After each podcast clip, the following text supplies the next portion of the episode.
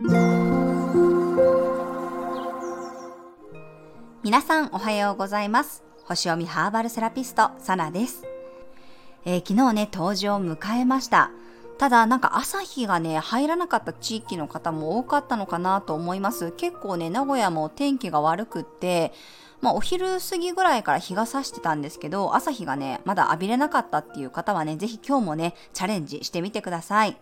あの別にこの日にね朝日を浴びれなかったとしてもこの当時中にね、日のエネルギーをいっぱい浴びていただけたらなと思います。私はね、あのセッションが終わった後にかぼちゃの糸こ煮を作っ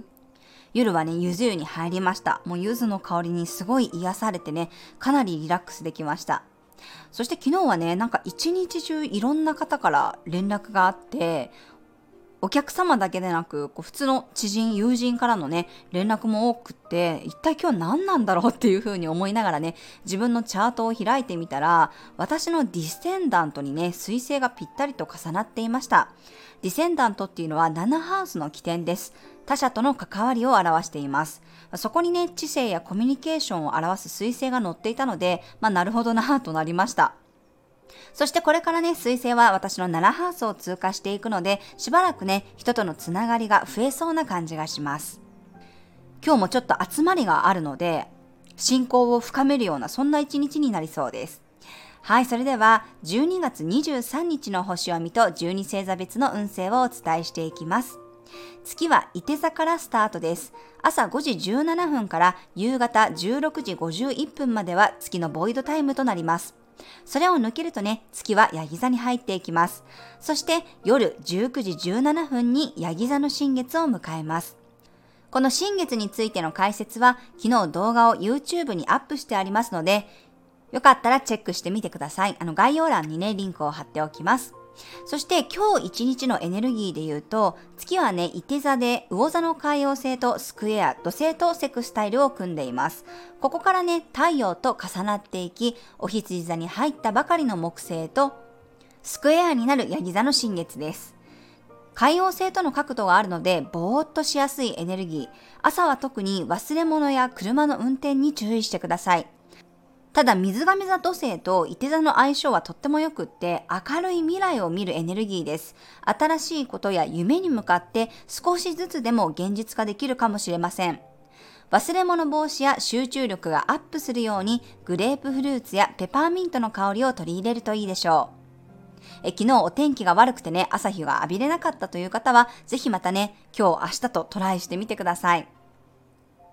はい、それでは12星座別の運勢をお伝えしていきます。お羊座さん、いろんなものが燃え上がる日、ワクワクしそうですが、火加減には気をつけましょう。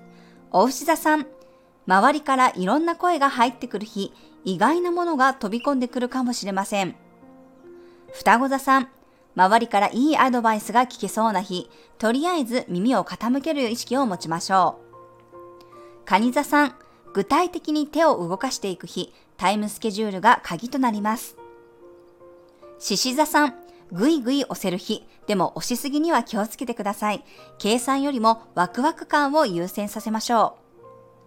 う。乙女座さん、近くのものを見つめる日、当たり前のものの中に幸せが詰まっていそうです。天秤座さん、いろんなものが飛び交う日、フットワークの軽さが大切になります。動きやすい靴が基地です。サソリ座さん、自分の感覚を研ぎ澄ませる日、匂いや手触り、味、質にこだわってみましょう。伊手座さん、移り変わりの日、道草しながら進んでいたら不思議と目的地についているかもしれません。ヤギ座さん、フレッシュな日、月と太陽がヤギ座でぴったりと重なっていきます。一皮むけるようなタイミング、また一つ強くなれるでしょう。水亀座さん、自分の気持ちに寄り添える日、自分の描く未来像を形にするアイデアが浮かんできそうです。魚座さん、いろんな夢が浮かんでくる日、すぐに現実化可能なものから計画を立てていくと良さそうです。はい、以上が12星座別のメッセージとなります。それでは皆さん素敵な一日をお過ごしください。お出かけの方は気をつけていってらっしゃい。